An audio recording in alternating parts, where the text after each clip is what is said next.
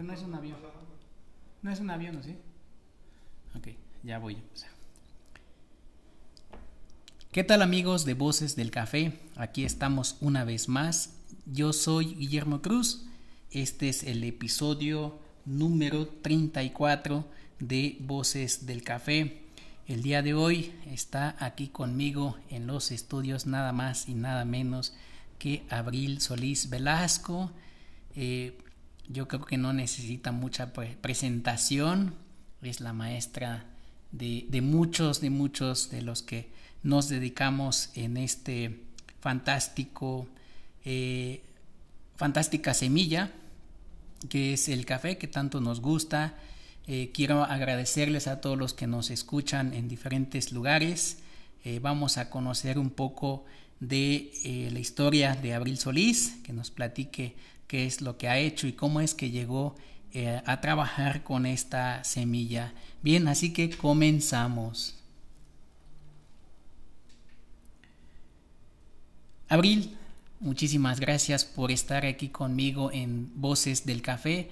Eh, ya te estaba buscando desde hace un buen porque siempre me ha parecido interesante que nos pudieras compartir tu historia, que nos pudieras compartir eh, cómo es que has eh, llegado hasta este lugar. Eh, creo que, eh, así como lo he dicho, eres la maestra de, muchos y mucha gente admira lo que, lo que haces. La verdad es que me siento bastante contento y un poco nervioso de, que estés aquí y, me da muchísimo gusto que personas como tú estén dispuestas a compartir eh, pues no solo café, sino compartir un poco de la historia para conocer un poquito más acerca del trabajo de cada uno. Abril, muchísimas gracias. ¿Cómo estás? Pues muy bien, súper contenta de estar aquí contigo. Em, hace ya tiempo que, que, he venido escuchando algunos de tus podcasts y algunas de tus entrevistas.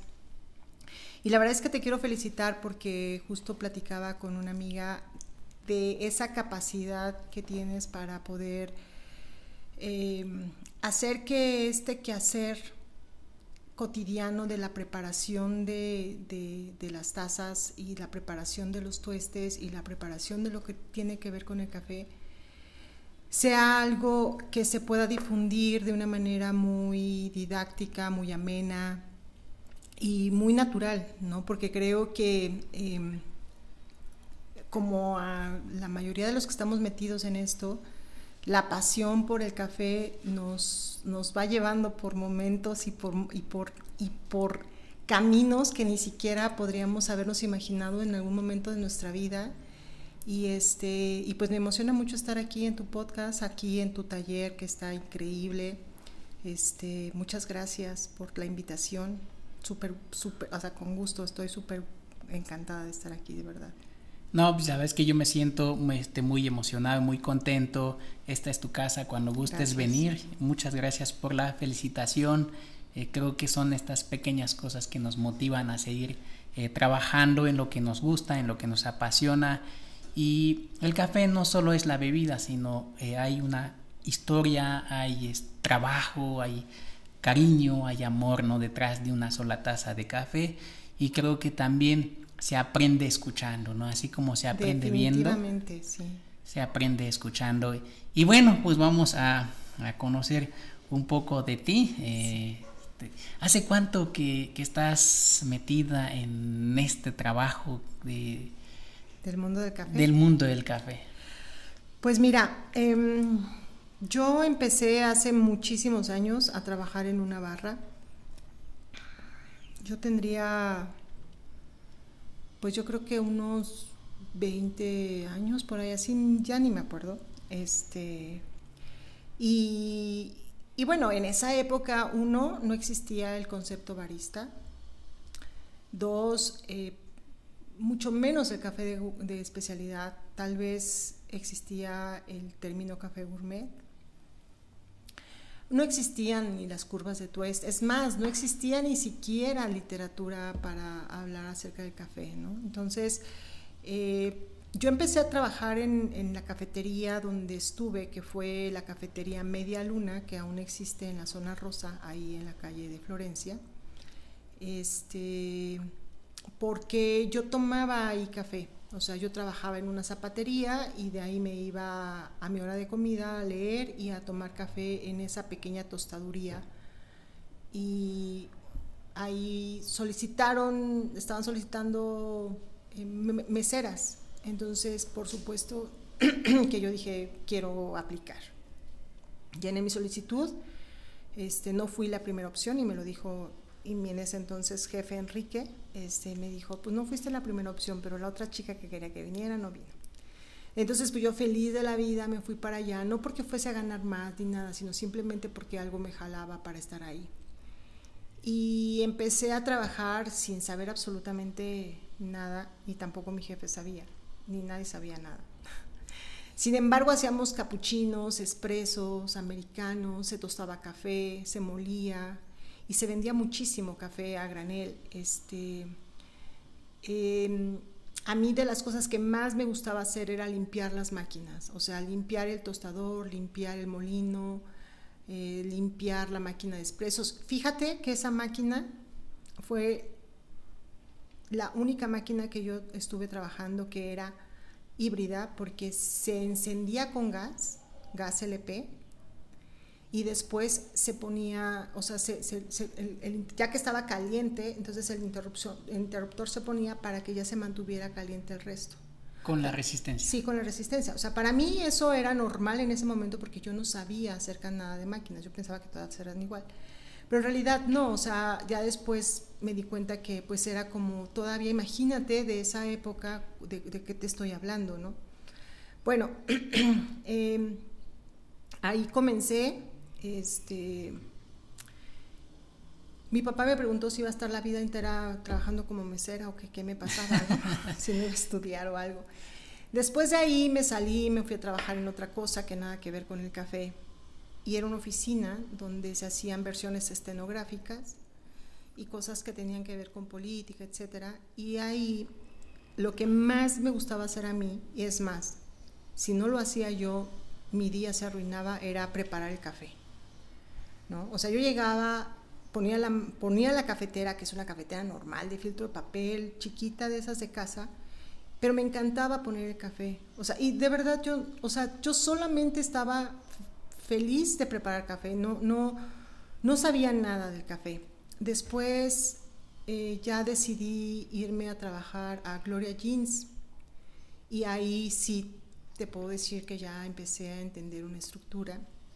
Y en Gloria Jeans Ah, bueno, primero trabajé en otro lugar, en un, lugar, una cadena que ya hace mucho tronó, que se llamaba El Cafecito, este, que estaba inundada la, la, la, colonia del Valle de esos lugarcitos, súper mal café, pero cómo se vendía, ¿eh?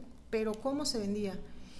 Y ya en Gloria Jeans eh, estuve trabajando ya con una estructura un poco más... Eh, definida. Definida. Y ahí fue donde conocí los cafés del mundo de alguna manera, ¿no? Entonces ahí me di cuenta que sabía diferente el Costa Rica, que el Kenia, que el Colombia, que el Chiapas, que, eh, ¿sabes? O sea, los diferentes cafés, aunque los tuestes eran ya tuestes oscuros, pero con todo y eso había una posible distinción. Y mi jefa, que, que, sabía que me gustaba el café, me dijo una ocasión, ¿quieres aprender el café? Te vas a tomar un espresso cada día de tu vida y este, ibas a tomar uno de cada uno de, los, de estos cafés. Ahí, por ejemplo, ahí fue de los primeros lugares donde me di cuenta de lo delicado que es hacer un café de filtro, que no sea de espresso, porque nosotros cada 40 minutos tirábamos el café de las cafeteras de filtro de papel. O sea, si ese café no se vendía en 40 minutos, ese café se tenía que tirar. Y para mí al principio era como de, pero ¿por qué no? O sea, ¿por qué lo hacen? ¿no? O sea, mucho desperdicio. Hay mucho desperdicio, pero tenía que ver con esta cuestión de la calidad. Y entonces, pues eso te estructura y mm, te hace tomar decisiones más inteligentes acerca de la preparación del café, de ver los horarios de mayor entrada de los clientes, en fin, ¿no? Y, este, y también ahí aprendí a hacer expresos, porque ocupábamos los expresos para preparar... Em, todos los concentrados de, café para las bebidas frías. Entonces, era lo, de lo que más me gustaba hacer. Entonces, teníamos dos tuestes, el Viena y el Milán, donde el Viena era el menos tostado y el Milán era el más tostado. Y además teníamos el descafeinado, o sea, ya había una estructura, ¿no? Ya había, no había los tiempos como los tenemos ahorita de extracción, no había como todo lo que conocemos ahorita, pero ya había una estructura y eso la verdad es que me gustó mucho. Ya estaba Expo Café, yo fui a la primera Expo Café de la historia de la Expo Café, ¿no? que fue en Coyoacán, en la Casa de las Culturas, en la Casa de las Culturas Populares, algo así se llama, ¿no? Fue una exposición súper bonita porque hicieron una ruta que simulaba ser la ruta del café, ¿no? Desde que es este, una semilla hasta que pasa a ser una taza, ¿no? Entonces, con cada uno de los procesos, bueno, de sus fases, había expositores había como esa parte lúdica, fue una exposición hermosa, y hasta el final ya pasabas a la parte de la cafetería o de las cafeterías, ¿no? Entonces, la verdad es que fue algo muy bonito, y su póster era un póster hermoso. Entonces, yo lo tuve un tiempo, pero después no sé, se me perdió alguien, algo pasó. Alguien se lo llevó. Este, el caso es que, el caso es que esa fue la primera expo a la que yo fui. Yo todavía no me dedicaba de tiempo completo al café. Y en el camino yo conocí en el periódico Reforma a Felipe González, que fue el primer cronista, que yo conocí por lo menos, que hablaba acerca del café en, un periódico de, circulación nacional. Entonces, los viernes, en, su, parte de Buena Mesa, este, estaba justamente la columna de, de, González, ¿no? Entonces ahí fue cuando yo empecé a leer acerca del café y acerca de, bueno, yo tenía unas ganas de conocerlo, era su fan, no me lo perdía. Entonces, yo no, o sea, no había foto de Felipe en ese momento en su columna, entonces yo no sabía cómo imaginármelo, yo me lo imaginaba pues eh, de muchas formas, ¿no? es que qué tal que un día viene a la barra, y es que qué tal que un día esto, y qué tal que un día lo otro, así todo el tiempo estaba yo como ilusionada pensando en, y todos los viernes me emocionaba leerlo. Un tiempo después dejé Gloria Jeans y me fui a trabajar a Do Brasil La Balsa, porque no pude entrar al Café La Selva.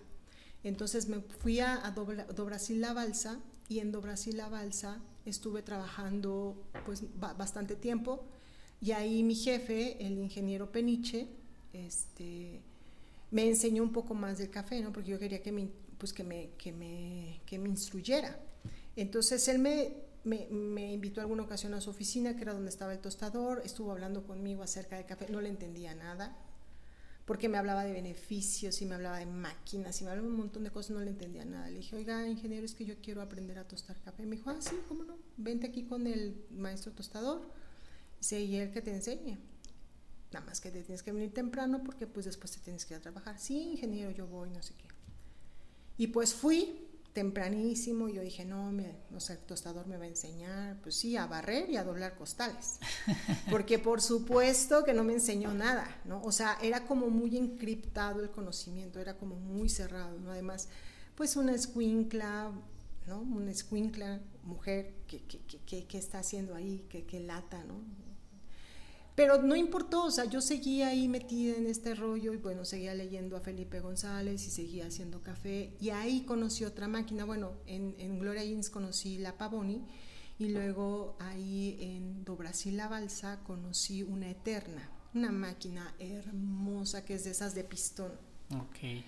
Y bueno, qué cosa tan maravillosa esa máquina, o sea, de verdad, cuando yo la conocí me di cuenta de la capacidad que tenía de de cómo el café de verdad era como mucho más cuidado. No sé, me encantó esa máquina de Do Brasil. Y fui muy feliz ahí en Do Brasil haciendo cafés durante algún tiempo. Y, este, y ahí me tocó participar por primera vez en la Expo Café, porque mi jefe pues compró un stand, un lugar o lo que sea, y entonces pues llevó su puestecito de, de Do Brasil La Balsa a la Expo. Y resulta que estando en la expo eh, con algunos de mis compañeros de trabajo me dice, qué buena onda es el señor, ¿no? un señor que había pasado a tomar café. Y yo, sí, pues sí. es amigo del ingeniero, ya fue a la, a la, a la cafetería y yo, ah, sí, pues quién sabe, no, no sé quién sea. Pues es Felipe, y yo, ¿cuál Felipe? Pues Felipe González, el que escribe. Y yo, ¿en serio? Sí, bueno, agarré mi periódico porque fue el viernes, ves que es jueves, viernes y sábado, entonces era el viernes de la expo, entonces agarro mi periódico que por supuesto había comprado camino al World Trade Center, me voy corriendo tras Felipe y le digo, por favor Felipe, fírmame, dame tu autógrafo, tómate una foto conmigo, lo que sea, porque estaba yo feliz, encantada de, de conocerlo, ¿no? Entonces, la verdad es que a mí me encantaba ya todo este mundo. Encontré por primera vez un libro, yo lo leía y lo leía y me encantaba esta cuestión de, aprender un poco más del café. Y, este, y bueno, pues pasó el tiempo, seguí aprendiendo un poco más, ¿no? Sin saber, o sea, aprendía, ¿sabes? Es como, yo lo comparo un poco como cuando conoces las letras, los números, algunas palabras pero que no alcanzas a estructurar que con eso se pueden hacer frases, ¿no? Y que esas frases son pensamientos y que esos pensamientos, esas ideas pueden traducirse y alguien más lo puede entender, ¿no?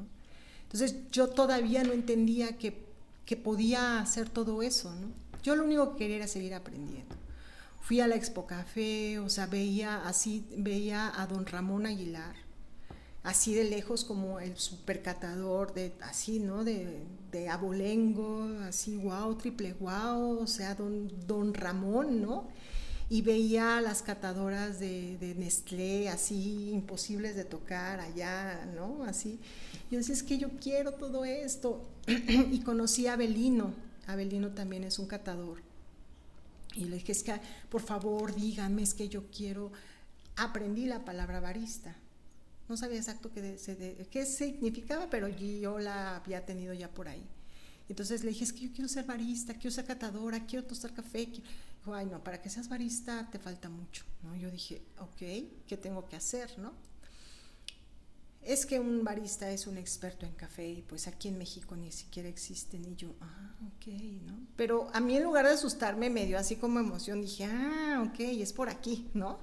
Entonces, entonces, y seguí aprendiendo y seguí emocionándome y seguí hasta que un día llega mi jefe, el ingeniero, el ingeniero Peniche, y pega así en mi barra y me dice, tengo un amigo que se dedica a esto que tú haces de hacer café y va a hacer un concurso.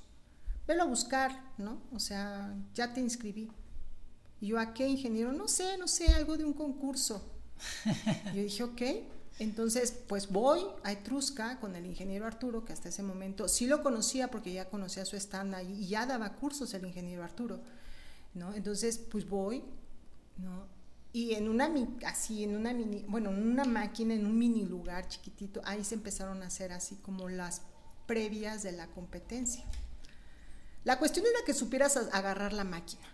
A ver, o sea, como de no te quemas, no no te va a pasar ningún accidente, no nada. A ver si sabes la diferencia entre leche, agua, café. ¿Sabes? Muy básico todo. Ok, ¿no? Entonces yo emulsionaba, ni siquiera emulsionaba, o sea, espumeaba en el vaso, en las copas tulipán, porque así yo había aprendido. Después en Gloria Jeans aprendí a hacerlo en, en jarra, pero pues eso estaba en Gloria. Do Brasil ni nadie tenía jarras, ¿no? Pues pasé. o sea, porque pues era la primera, la primera generación, entonces, ajá, entonces pues pasé porque pues pasé, o sea, ¿no? ¿Y cuántos eran, te acuerdas más o menos? Yo creo que como unos 15, 16, porque siempre ha habido un mínimo para que se puedan inscribir, no, no puede haber menos. Bueno, entonces, pues ya voy al World Trade Center, súper nerviosa, unos días antes de la expo, no un día antes, como unos días antes, tal vez dos. Y este y pues ahí fue cuando conocí la expo antes, de, o sea, e, en la previa, ¿no? Cuando se está montando los aromas de ese, de ese lugar, todo, y me enamoré. Entré y vi a otros como yo, ¿no? Así de, o sea, a estos también les gusta el café, estos vienen por lo mismo que yo vengo, o sea, ¿sabes? Es como que te encuentras con los de tu especie. Así lo sentí yo. Entonces, en efecto, la mayoría eran muchachos, hombres, y habíamos como tres o cuatro mujeres, de las cuales quedamos creo que tres mujeres. Y pues fue una experiencia increíble, fue un antes y un después, ¿no? Entonces, conocí a Sonja. Y Sonja nos, o sea, llegó antes porque nos, estaba, nos iba a capacitar y a romper completamente nuestros paradigmas. El compactador, la jarra de emulsión, este, la forma de preparar el expreso, en los tiempos de extracción, la manera de agarrar el compactador. Y bueno, pues eres esponja, ¿no? Todo lo, todo, todo, todo lo que te va diciendo lo vas haciendo, lo vas tratando de, de asimilar más que de entender, de asimilar mínimo. Y pues corrió la primera competencia y fue así, ¿sabes? Entonces en esa época la moda era usar mandil de medio peto. ¿Cómo es eso? Ese es un mandil que te amarras aquí, traes tu camisa y te amarras el mandil aquí. Ok. Y es de doble, o sea, era como un faldón doble. Claro. O sea, no era hasta acá, de, peto completo, como los que ahora usamos, ¿no? Sino era de medio peto. Claro. Y pues entre más largo, más fashion. Ok. Entonces, bueno, andábamos por la expo así con nuestros faldones, ¿no? y con nuestro gafete de... De, barista. Ajá, no, bueno, o sea, eso era increíble, ¿no? Se hizo una comunidad, de ahí conocí a uno de los que es mi mejor amigo de la vida, que es Pedro Manuel, ¿no? Entonces yo lo conocí desde la primera competencia, fui su fan desde la primera competencia conocí a Carlos, a Carlos Delgado, este, pues conocí ya a varios, ¿no? O sea, fui a los hermanos, a los hermanos, este, Axel y su, otro hermano, su, hermano que no me acuerdo cómo se llama, conocí como a varios. Y a Enrique, no sé, conocí a varias personas y de ahí fuimos haciendo como, pues de alguna manera una comunidad. Eh, eh, y la verdad es que fue una competencia más que cualquier otra cosa muy emotiva, porque de técnica nada.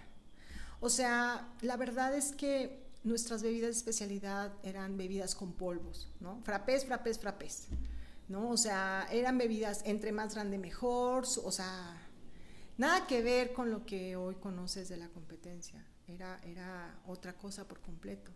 Había quien emulsionaba todavía, explicaba que, que, que, este, que, la, el capuchino no debería de ser en taza porque se veía, pues, no se lucía, que debería de ser en copa tulipán para que los tres colores lucieran. Se viera la banderita. Exacto.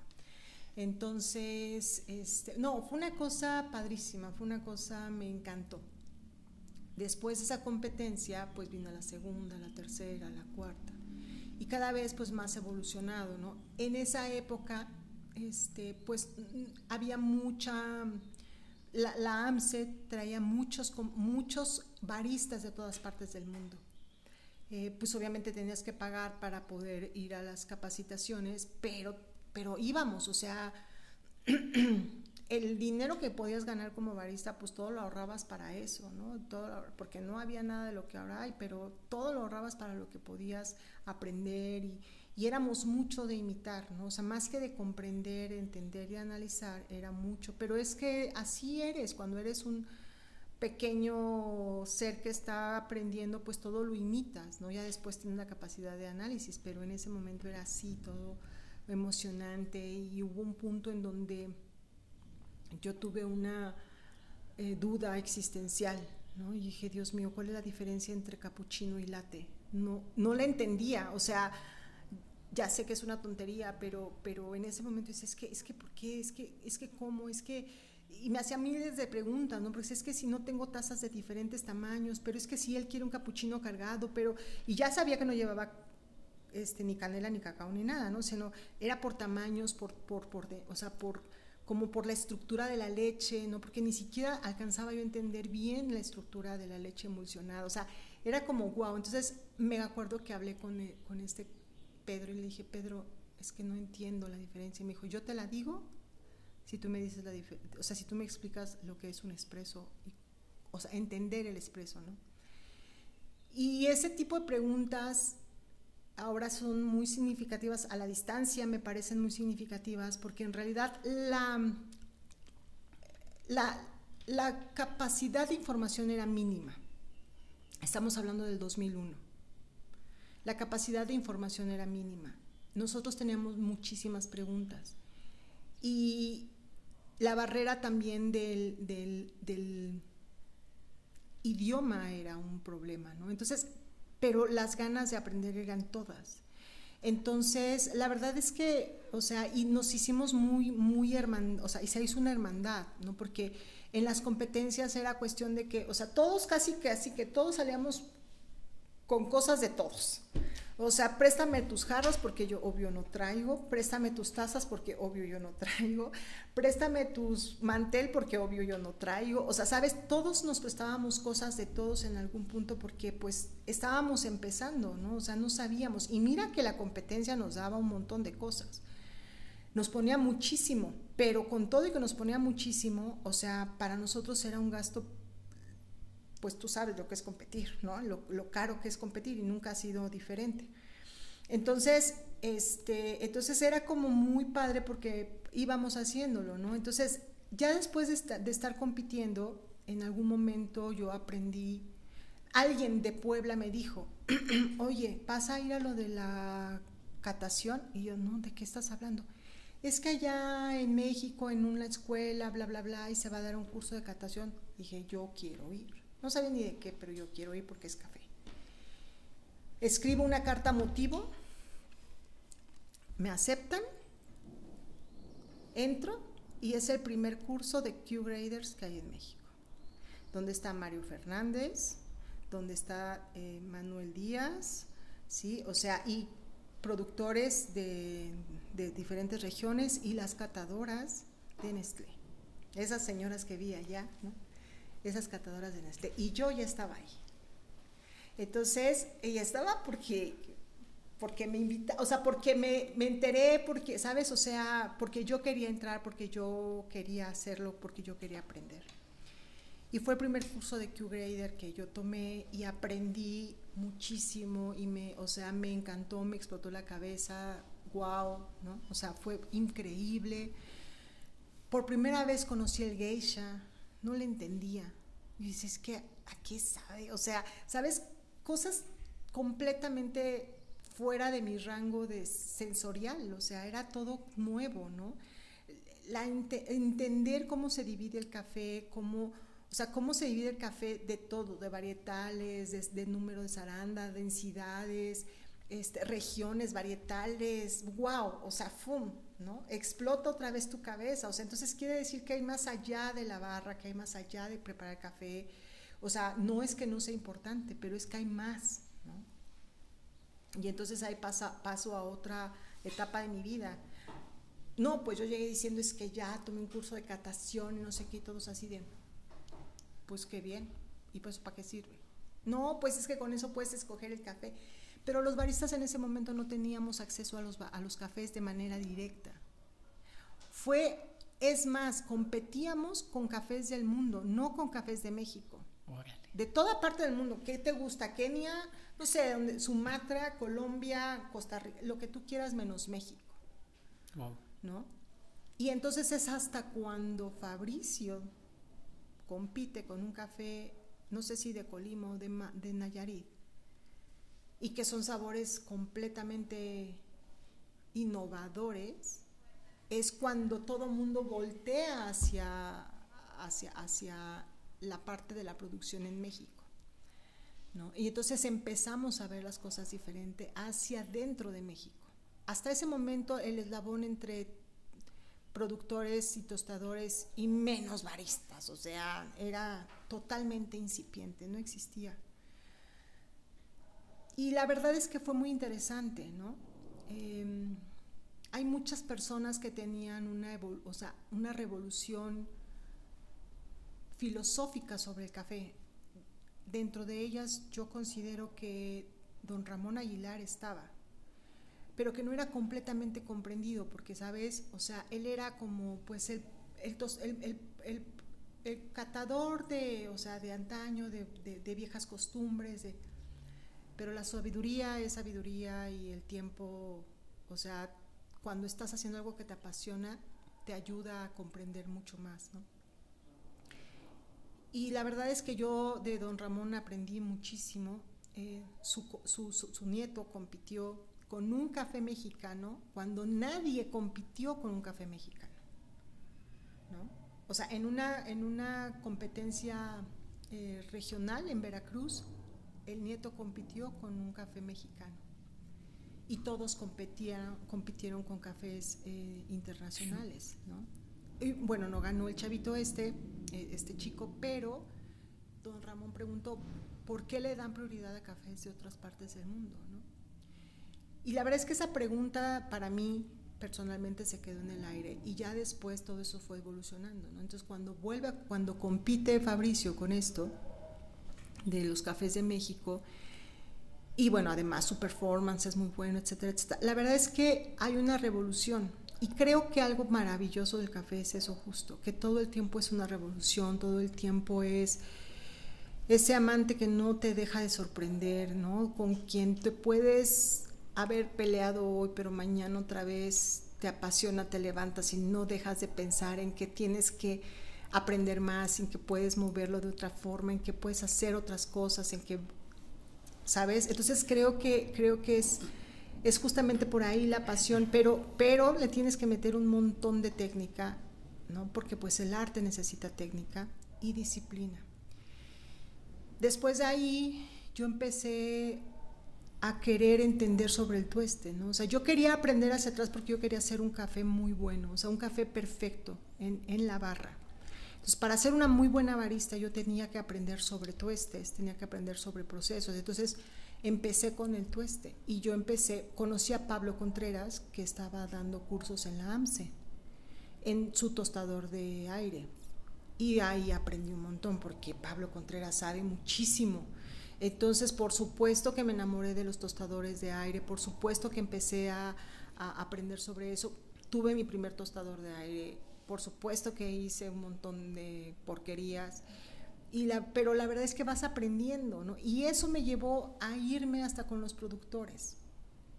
Entonces, en esa época estaba trabajando conmigo, em, ay, se me Julián, estaba trabajando conmigo Julián Rivera y entonces estábamos juntos y nos encantaba hacer experimentos todo el tiempo, ¿no? Y él lleva unos cafés de Hidalgo, que quién sabe dónde sacó. Y, este, y los probamos. Dije, oye, esto está buenísimo, quiero... Y pues ahí vamos a Hidalgo, ¿no? Y entonces llegamos ahí a, la región de producción y, no, pues es que, es que, pues es que te enamoras, ¿no? Y entonces empezamos a conocer, nos dimos cuenta, había cosas que había que mejorar, etcétera, etcétera. Empezamos a trabajar con los productores y ahí fue mi primer acercamiento con la producción directa, y por supuesto que aprendí muchísimo, por supuesto que, que, me encantó trabajar con eso, aprendí más sobre café, entendí lo que eran las varietales, entendí lo que eran eh, los diferentes tipos de cultivos, o sea, fui aprendiendo, fui estudiando, fui haciendo como esa parte. Y en, en, el transcurso de todo eso, antes de todo eso, en algún punto eh, yo estaba trabajando para una empresa que se llamaba Las Truchas y ahí estábamos dando un coffee break para un curso para productores de café, en, creo que también en Pachuca. Y ahí eso pertenecía a Mecafé. Y ahí conocí al doctor Domingo Domingo es un investigador del café que, tiene, que, tiene su centro de, trabajo en el Cruo, que pertenece a Chapingo. sí. Pues yo no entendía nada, pero me quedé a todo. O sea, yo quise aprender y empecé a aprender sobre café desde la parte de la producción. Dificilísimo, ¿eh? O sea, yo de verdad no entendía nada, no sabía nada. Dije, no, es que esto es muy difícil, ¿no? Pero de verdad que me gustaba, me, me gustaba muchísimo e hice el diplomado, ¿no? O sea, dije, entonces, pues me costó 10 veces más de trabajo que al resto que eran ingenieros, pero la verdad es que me encantó hacerlo.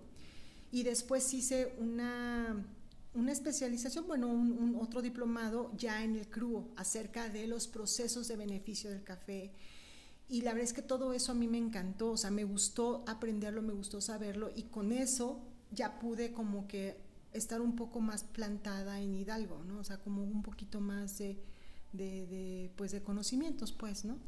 Porque sí, mira, o sea, está súper increíble lo de la barra y está súper increíble lo del tueste, las cataciones todo eso, pero cuando te vas hacia la producción, ese tipo de cosas en, en, ese momento dejan de tener importancia. O sea, no es que estén mal, es que no, acá no tienen sentido, ¿sabes? Es como si te fueses de zapatillas al campo, o sea, pues, claro. pues, pues, no, o sea, no, porque aquí no hay, ¿no? Entonces hay otra forma de ver la vida allá, hay, otra, hay, hay otros valores,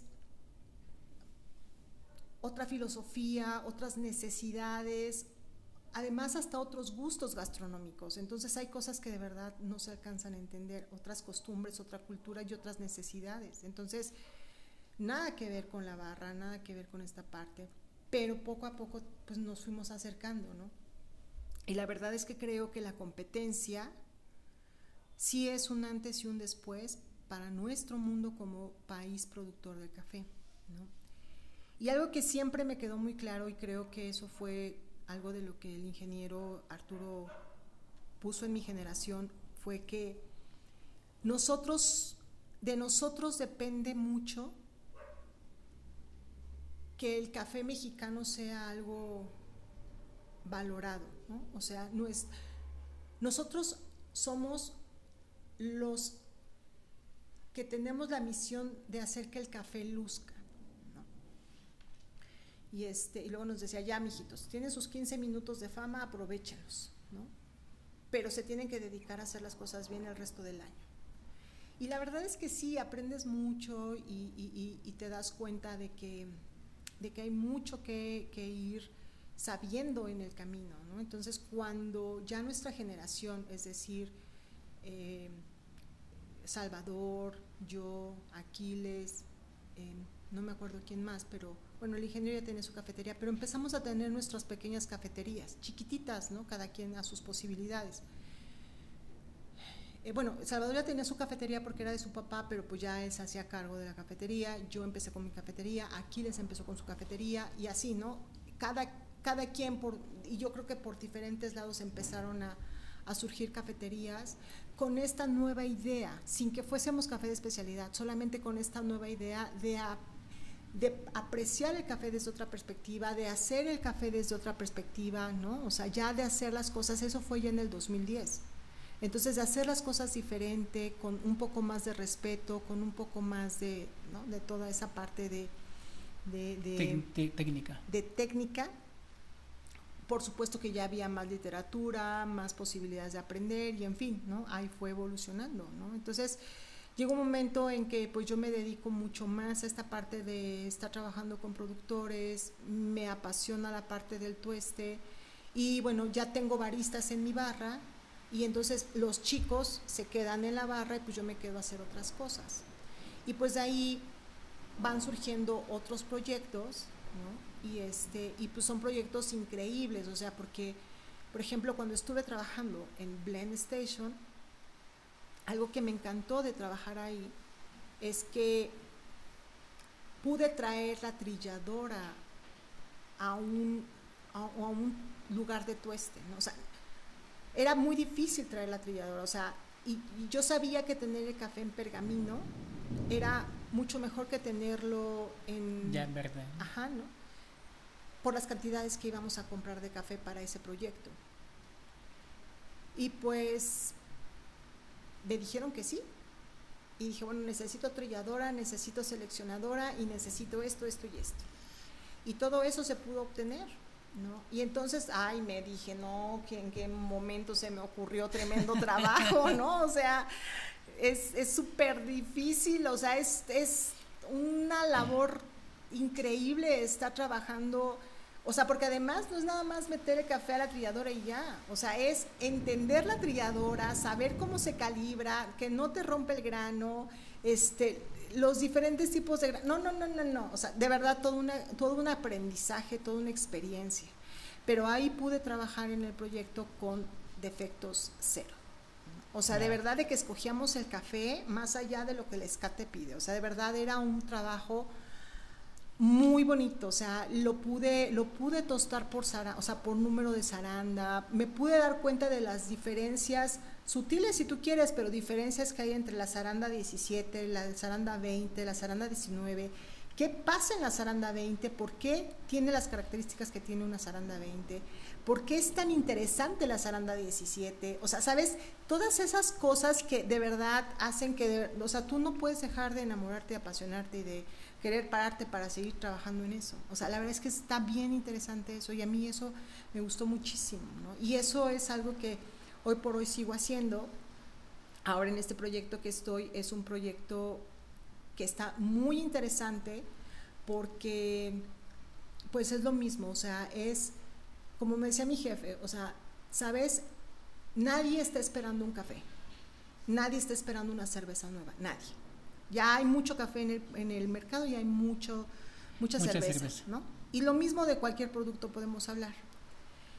Pero lo que vamos a entregar es lo que a nosotros nos apasiona y por eso estás tú aquí, porque a ti te apasiona el café y entonces yo lo que quiero es que pues tú te expreses, tú hagas lo que tengas que hacer, igual que la maestra cervecera y todo este proyecto y entonces la verdad es que eso hace que, o sea, que vayas comprendiendo las cosas desde otra perspectiva, que las vayas entendiendo, que las vayas razonando y que las vayas disfrutando todo el tiempo.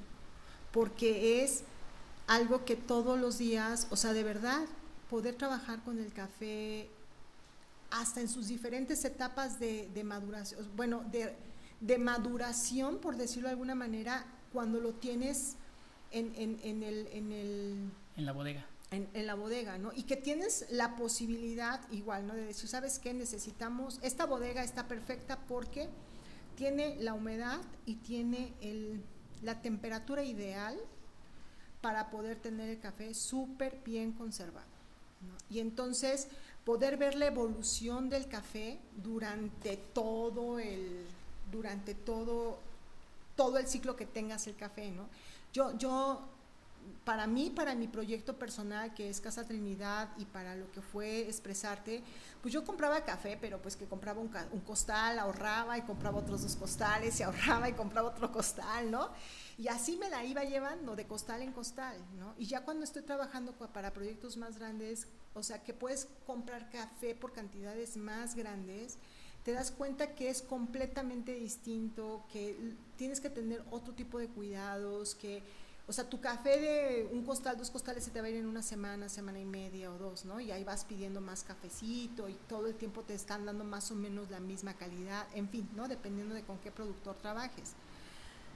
Vas aprendiendo un montón de cosas del trato con los productores, de cómo comprar café, justo de esta parte de no pagar menos, pero tampoco pagar más. ¿No? O sea, sino, sino realmente en un análisis justo y, y, eso también fue algo que aprendí mucho en Hidalgo, ¿no? Porque, porque el hecho de que los productores sepan el valor de su café desde la taza es bien distinto, o sea, que tú como productor sepas que tu café vale, no por lo cómo se ve, que tú ya como productor lo sabes y lo hueles y lo entiendes y sabes que eso es una fregonería que es un café hermoso. Pero no es lo mismo una varietal de bajo porte que una varietal de porte alto. Entonces, aunque se ve hermoso el café, si en taza te da algo, ciertas características va a tener cierto puntaje y eso va a tener cierto valor. Entonces es bien importante que un productor pueda saber el valor de su producto en taza porque aunque el productor lo vende en verde, al final para lo que tú lo requieres el café es para un, para un resultado en taza, ¿no? Definitivamente. Fíjate, Abril, te voy a interrumpir tantito, que eh, se me hace fantástico, interesante todo lo que nos estás platicando, que me dejaste aquí callado completamente y escuchando. Ay, sí, y este, no, muy, muy padre, muy, muy bonito todo. Yo creo que... Eh, es, todo esto del, del café es un, un mundo eh, muy, muy grande, es bastante enorme, hay muchos eh, caminos donde uno puede elegir e ir allá, ¿no? Y el aprendizaje nunca se acaba, ¿no? Dijiste algo interesante y creo que te voy a robar esa, esa frase, ¿no? El café es como un amante, ¿no? Que todos los días te sorprende, ¿no? Aunque te haga enojar a veces, ¿no? Esa, esa frase me gusta y creo que queda muy, muy ad hoc, ¿no? Y fíjate, eh, ahorita estamos eh, grabando este podcast en una tarde lluviosa, si escuchan ahí algo de ruido son los truenos y la lluvia. Abril viene desde Guadalajara, nada más eh, a grabar el podcast con nosotros para que vean desde dónde viene. Entonces, así que yo los invito a que escuchen y que compartan voces del café ahí con sus conocidos y a que hagamos más comunidad, que hagamos que esto, el café, eh, que esto que nos gusta eh, lo podamos contagiar a más personas, ¿no? Fíjate que tenemos aquí unas bolsitas de, café que nos eh, regalaste, Abril, muchísimas gracias, de café fugaz, y hacia allá iba, ¿no? A preguntarte por este proyecto de café fugaz, veo que tiene varios nombres interesantes, cada café tiene nombres así como despertar, deleitar. Eh, ¿Qué más tenemos aquí? Aquí nada eh, más tenemos deleitar y despertar, pero hay seis momentos. Son momentos. Sí.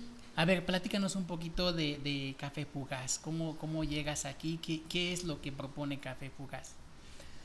Pues mira, yo soy mala para los nombres. A mí no se, o sea, no, no me gustan los nombres de los cafés muchas veces. Eso me pasó en Blend Station, dije, ay, Blend Station, bueno. Pero cuando, cuando se iluminó Blend Station, o sea, cuando salió a la luz, cuando pues dije, wow, qué bonito nombre, qué bonito concepto, qué hermoso lugar, qué hermoso todo ese sueño de Alejandro, ¿no? Me encantó. Y cuando hablamos de café fugaz, dije, ay, dice mi jefe, ¿cómo ves el nombre? Le dije, es que fugaz. Le dije, fugaz es, pues se le fue la crema rápido, se le fue el retrogusto, ¿no? O sea, a mí fugaz no me suena nada bonito. Pero, jefe, o sea, yo no soy experta en nombres. Le dije, o sea, a mí ni me hagas caso. Y no me hizo caso, ¿no? Entonces, en, el área de marketing, eh, la creadora le dio completamente la vuelta a Fugaz. Y es que Fugaz es cada momento. Es decir, este momento lo estamos viviendo ahorita, está increíble, y se va. Y ya no vuelve más nunca. Te queda el recuerdo, te queda el retrogusto, te queda lo que tú quieras, la experiencia. Pero cada momento de tu vida es fugaz. Y entonces cuando ella sale, o sea, saca este concepto de lo fugaz de la vida, de lo fugaz de los momentos. Y justamente el café es un momento fugaz. Y entonces, sí es cierto, y yo ya tenía esa idea de, que el café, porque no sé si te, hagan esa pregunta seguro, es ¿cuál es tu café preferido? Yo al principio me volvía loca y decía, es que cuál, el que estoy probando ahorita, ¿no? O sea, yo ahorita estoy probando un maragojipe y ese es mi favorito, ¿no? Y el día que voltee y que vea un caturra y que diga, no, man, qué bonito, y entonces lo voy a estar probando por, hasta que se me acabe, yo qué sé. Y después empecé a contestar algo que era muy cierto, que era, pues depende del momento del día. Claro. Porque no es lo mismo el café que tomo en la mañana, que tomo al mediodía y que tomo en la noche. Yo tengo la fortuna de tomar el café que se me pegue la gana de los que yo tengo, pues dependiendo de, ¿no? Y de ahí vino la idea de justamente que lo fugaz de los momentos tiene que ver justo con esto. Entonces, café fugaz tiene diferentes momentos y obviamente para cada momento puse varietales específicas con tuestes específicos. ¿Por qué? Porque yo pienso que al despertar, tú lo que quieres es empezar a vivir, ¿no? Entonces, no, no, no necesitas algo dramático, ni difícil, ni, ni, ¿sabes? Solo quieres que algo te abrace, que te diga, levántate, actívate, vas para afuera, ¿no? O sea, tienes una cosa que hacer en la vida. Al mediodía, ¿no? Cuando está, puedes, puedes degustar, puedes disfrutar ya un cafecito más, más apapachador, no sé, tal vez la junta estuvo súper densa, tal vez la mañana estuvo súper difícil o, fueron muy buenas noticias, al mediodía necesitas tu café y quieres otro tipo de café, no necesariamente el de la mañana. Después de la comida, pues requieres un postre, que es el café. Y bueno, pues entonces ahí tienes sí ya el momento de deleitar, de sentarte, de, ya tienes como más espacio sensorial, mental, para poder probar algo mucho más estructurado, ¿no? con mucho más sabores o mucho más posibilidades en, boca. ¿no? Ya, ya puedes entender las flores o los frutos rojos, o sea, sabes, ya hay algo mucho más que ya te da, ¿no? Y además es lo, lo posterior a la comida y ya, ya es como otro momento. Luego en la tarde es un momento de, de relax o de seguir, ¿no? Depende de. Entonces en la tarde puede ser que justo como ahorita estamos platicando, un cafecito, lo que sea rico, con tus amigas, con tus amigos, o una junta tardía, no sé, pero tienes otro momento en la tarde y pues requieres otro café. Y en la noche puede haber dos opciones, ¿no? Puede ser de esos que no puede dormir sin su café, ¿no?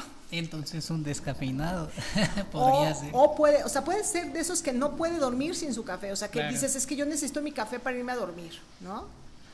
Y hay quien dice, no, es que yo necesito desvelarme porque tengo que terminar todo esto porque mañana tengo examen, necesito un café para, para despertar. Para arreglar, ajá, ¿no? Entonces, ya ahí entran, por ejemplo, ahí tengo blend.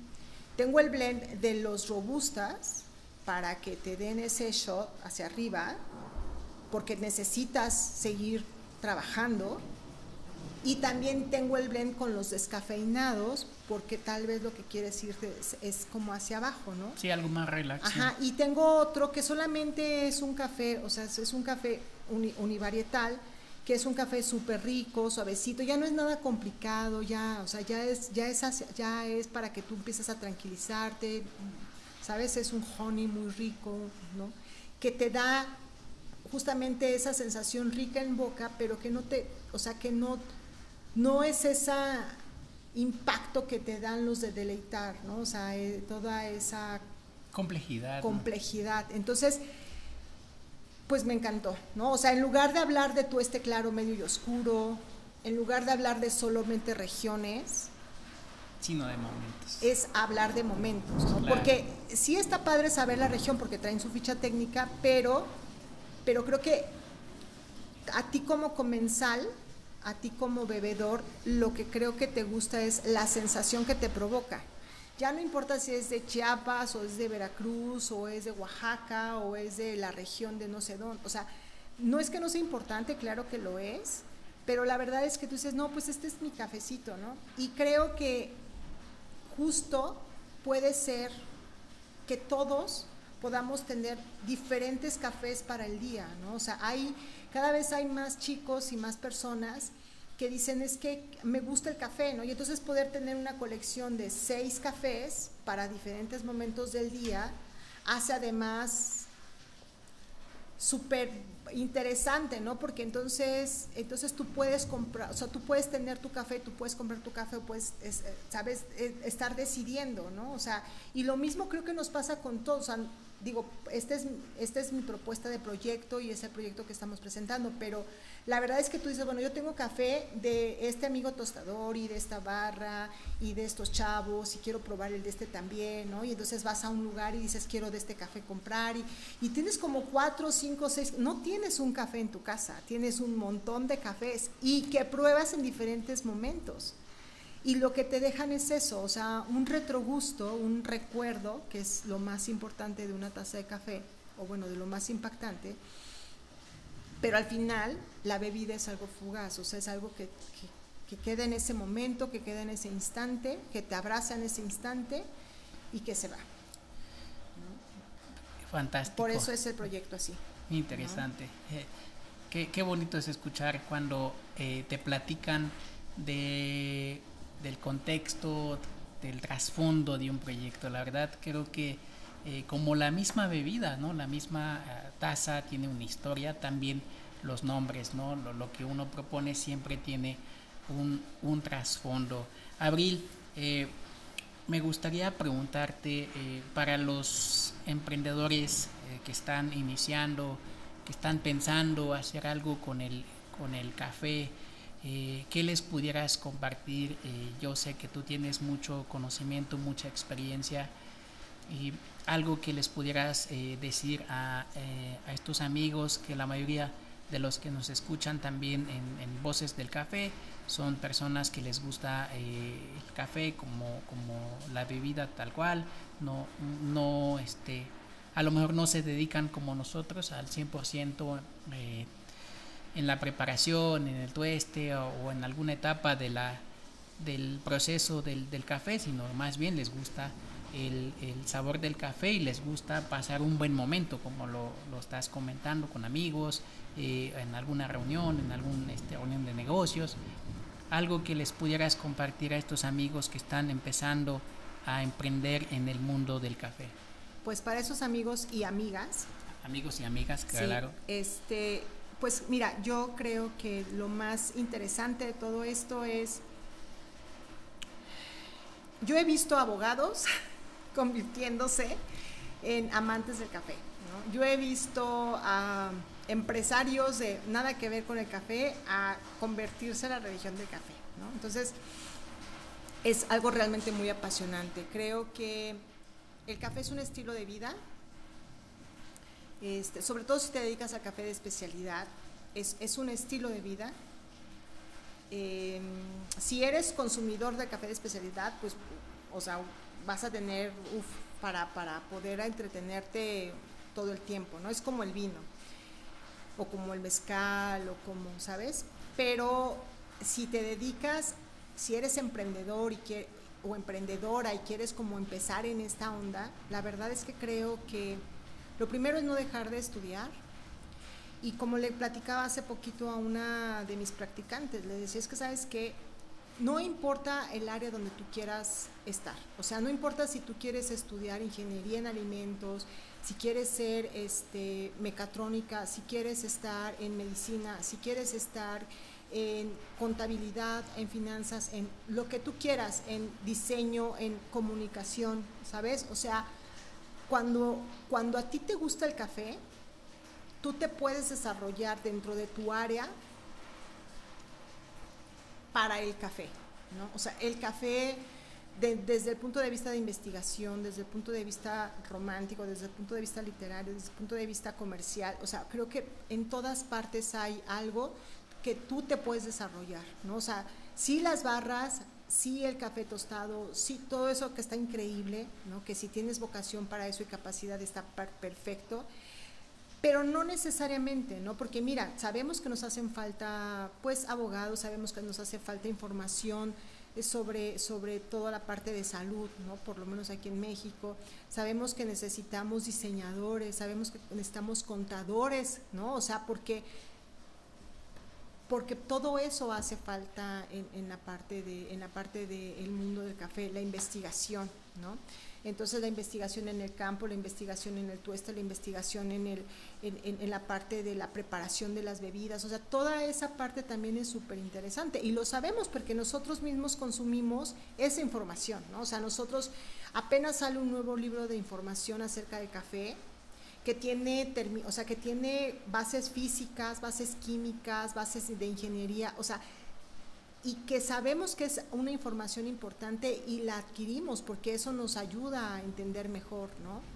Entonces creo que sí, o sea, por donde tú quieras entrarle está súper bien. Si eres artista, o sea, también, o sea, artista gráfico, artista, si eres músico, si eres, o sea, a lo que te dediques, si te dedicas a las al audiovisual, en fin, como esto, ¿no? Que tú estás haciendo. La verdad es que creo que el café hay para todos, para todo y que necesitamos justo, ¿no? O sea, esta parte de las leyes para la protección de los lugares, del medio ambiente, ¿no? De, la, de toda la parte de, la producción del café, o sea,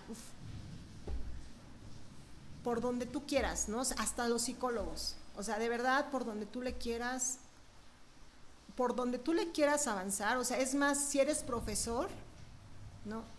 O sea, yo lo vi, o sea, urgen profesor, profesorado rural para, las, para los cortadores de café, ¿no? Que, que, todavía van de un lugar a otro a, a, hacer su pizca, ¿no? Y que por necesidades culturales y sociales se llevan a sus hijos porque no los pueden dejar en casa, ¿no? Entonces, y que, y que también es parte de esa necesidad y los nutriólogos, uff, no, por donde quiera hay la posibilidad de que se pueda desarrollar quien sea en este, en este tan amplio mundo del café, ¿no? Claro. Eh, por último, Abril, me gustaría eh, preguntarte, tú que has estado metida mucho tiempo eh, eh, trabajando con este aromático, eh, ¿cómo ves el café mexicano? ¿Ha evolucionado? ¿Estamos en, creciendo? ¿O definitivamente nos quedamos estancados como productores? Yo creo que es una pregunta bien difícil porque creo que por una parte hay menos, menos espacios para sembrar menos gente joven para hacer el trabajo. Este, creo que la gente especializada, o sea, las personas como que ya muy metidas en este asunto, eh, son las personas que, que, han ido evolucionando y que van a poder evolucionar en el camino de la producción en el café, ¿no? O sea, mi experiencia es que la organización de cooperativas, que el no hacer tú solo las cosas, a menos que tengas los recursos económicos, está muy difícil que puedas avanzar, ¿no? O sea, las generaciones se mueren, o sea, y se, y se, y se van, ¿no? Entonces, porque bueno, pues, aunque es un orgullo ser campesino, debería de ser un orgullo más bien dentro de las comunidades todavía es algo vergonzoso, ¿no? Entonces los hijos se van a otros lugares porque porque ahí no les da y porque sus mismos papás les dicen vete, ¿no? Vete a hacer algo mejor, ¿no? Y entonces sus hijos se van a Estados Unidos o a la ciudad o a donde sea y, y entonces ellos les mandan dinero a los papás, ¿no? Porque, porque es esa, esa necesidad y esa necesidad viene de la falta de la valoración cultural y del propio trabajo de campo, ¿no? Entonces, es todo un, es todo un tema ese. Eh, creo que quienes están evolucionando, o sea, quienes están aprendiendo, como te lo decía hace un rato, es que hay quien se tiene que ir para después regresar y entender, ¿no? O sea, salirte y después regresar para poder abrazar lo que es tuyo y subirlo hasta el cielo, ¿no? eso, eso va a evolucionar y eso va a fructiferar y eso, porque eso, eso lo tienes que hacer de manera consciente, porque tienes que dejar de talar, o sea, depende de, ¿no? Pero se tiene que dejar de meter agroquímicos, depende de qué tipo de agroquímicos, o sea, hay muchas cosas que se tienen que hacer, ¿no? Creo que el café de mejor calidad va a, resistir, y obviamente pues la entrada de, de, cafés de baja de baja eh, de bajo porte con alto rendimiento pues hasta que la tierra dé no ya el, momento que la tierra deje de dar pues ya las transnacionales se irán a ver a dónde más para poder explotar otros lugares no entonces creo que esa es la la parte de la visión que yo tengo del café mexicano o sea creo que hay proyectos súper interesantes cada vez más metidos justamente en esta parte de café de especialidad, que era algo que platicaba yo en el panel la semana pasada. Es que, a ver, es bien importante el café de especialidad porque hay toda una trazabilidad de cada uno de los proyectos. Para que se tengan cafés de alta calidad, debe de cuidarse el área donde ese café se siembra. Es decir, no se deben de talar árboles, se debe de cuidar, se debe, o sea, y eso a, su vez hace que toda la fauna y toda la flora se, se, proteja y se mantenga, ¿no? Los cafés son de menor producción, o sea, hay menos producción de café, pero de mayor calidad, ¿no? Entonces creo que cuidando bien esa parte se puede lograr algo increíble para que eso pueda sobresalir. Si eso se hace bien, entonces eso se puede vender de mejor, o sea, a mejor precio. Y entonces sí tener esa dignidad como, como un campesino que dice, bueno, mi producto vale tanto y yo te lo voy a dar en tanto. Dije, porque platicábamos y le decimos, es que a pesar de, los precios, muchas ocasiones terminas en tablas o terminas en números rojos, platicando con un productor y haciendo cuentas con un productor. De todo el año, así, de todo lo que él había invertido en el año y todo, en, la, en la cantidad que él vendía el café, que no era barata. En fin, ¿sabes cuánto le quedaba al mes? O sea, ya si, divides la cosecha es una, pero pues el, año de trabajo, ¿no? O sea, tú ganas dinero aquí, pero tú tienes que trabajar un año para ganar dinero aquí. Y si te pagan en tiempo y forma, él podía ganar mensualmente como 3.500 pesos o 5.000 por ahí. Estaba en ese rango. O sea, todo su esfuerzo, ya quitando todos los, todo lo que se le invertía, etcétera, se ganaba 3.500 pesos mensuales. Hicimos las cuentas, bueno, pues estaban ganando más los recolectores, no porque ganen, no porque ganen mucho los recolectores, sino porque él tenía todos los riesgos, ¿no? Entonces, justamente eso es lo que hay que cambiar, ¿no? O sea, ¿quién trabaja las jornadas que se trabajan en el campo? O sea, trabajaría yo por 3.500 pesos al mes la, la friega que te metes en el campo, cuidando 15 hectáreas o 14 o 3, ¿no? O sea, ¿sabes? Eh, o sea, ¿sabes? 3.500 pesos para qué te alcanza. Claro, tú los ves juntos y dices, no manches, pues es que ahorita, ¿no? Pero la verdad es que si tú haces toda esta parte del desglose, entonces ahí es donde te das cuenta de lo que se trata el comercio justo.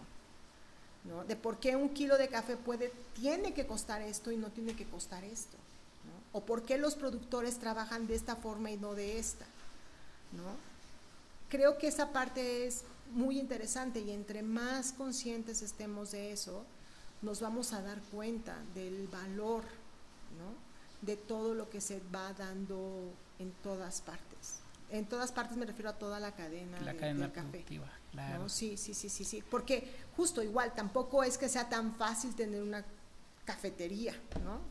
O sea, no, a ver, es súper caro, o sea, vendas o no vendas las nóminas, vendas o no vendas las rentas, vendas o no vendas los gastos fijos, son gastos fijos, ¿no? Entonces, también es difícil, o sea, lo mismo, o sea, creo que cada una de las partes tiene un valor que que creo que es importante dárselo para que entonces sí se pueda valorar justamente por qué el café de especialidad o diferenciado tiene un costo distinto a lo que puedas comprar en otras partes, ¿no?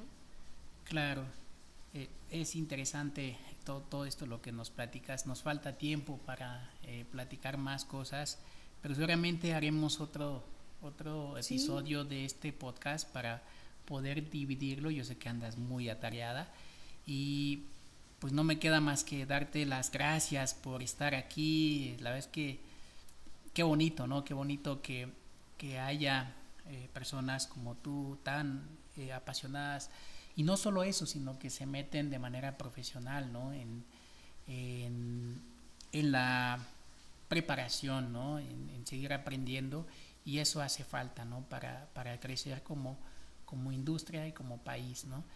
Eh, Abril, eh, muchísimas gracias por estar aquí conmigo en Voces del Café. La verdad que aprecio tu tiempo, lo valoro demasiado y, espero que podamos eh, hacer más cosas juntos. La verdad es que me gustaría. Y pues nada, pues muchísimas gracias por, gracias a ti, Memo. por acompañarnos y por estar aquí y por venir de tan lejos. ¿no? No, hombre, súper feliz, muchísimas gracias. De verdad que es, es un gustazo y es un honor. O sea, el trabajo que estás haciendo es admirable y, y wow, mis respetos. La verdad es que está súper bien. Muchas, gracias. Este, salud por salud. Bien, esto ha sido todo. Yo soy Guillermo Cruz, que el café nos acompañe.